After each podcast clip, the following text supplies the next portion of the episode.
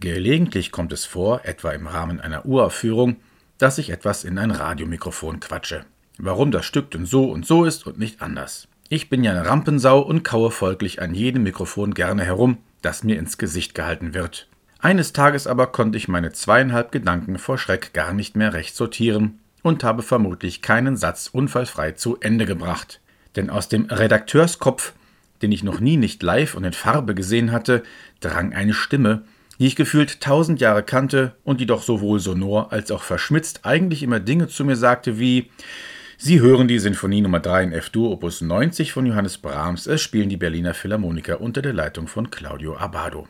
Was hat mir diese Stimme nicht alles über Musik erzählt und mich Stücke hören lassen, an die ich niemals vorher gedacht hatte? Der Bildungsauftrag, wie es so schön heißt, wurde bei mir, dem Brahms nicht an der Wiege gesungen ward, doch ganz schön gut eingelöst. Und nun sitzt mir diese Stimme, an der plötzlich ein Körper dran ist, gegenüber, kramt ein Mikrofon für unser Gespräch hervor und fragt mich nebenbei, ob die Bahn pünktlich war und ob ich auch gerade nass geworden bin. Ich war völlig irritiert. Haben Radiostimmen also wirklich auch einen Körper und können sogar nass werden? Radio, ich kann das hier so frei von der Leber weg sagen und möchte präzise zusammenfassen, ist das allergeilste Medium für Musik überhaupt. Die Übertragung einer Klassikgala oder derlei im Fernsehen ist für mich stets ein ästhetisches Mordor. Ich benötige keine Nahaufnahmen von rotierenden Zäpfchen beim hohen C. Aber Radio ist immer dufte. Auf Schnickschnack kann verzichtet werden, hier gilt's ohne Umwege dem Ohr allein und die Fantasie malt sich aus, was es zu sehen geben könnte. Ich gehöre zu jenen merkwürdigen Radionerds, die früher sogar Sendungen auf Kassette mitgeschnitten haben. Ich glaube, das haben nur der Archeopteryx und ich so gemacht.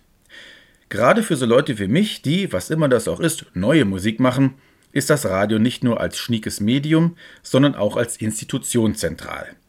Der Jahreslauf ist bei uns nicht nur durch Frühjahr, Sommer, Herbst und Winter gekennzeichnet, sondern durch die Abfolge der liebsten Festivals, dem Neue Musik Grand Slam, der stets in Berlin beginnt und irgendwo im Schwarzwald endet. Diese Festivals wären allesamt kaum ohne Radio, ohne Rundfunk möglich. Hier wird allerdings nicht einer, zugegeben manchmal auch etwas kuriosen Szene Raum gegeben. Hier wird Musikgeschichte nicht bloß übertragen oder produziert, hier wird sie, sehen Sie mir mein Pathos nach, geschrieben. Ist das nicht toll? Möchte man Zweiflern zurufen. Allein, ich kann mir gar nicht denken, dass es Zweifler gibt.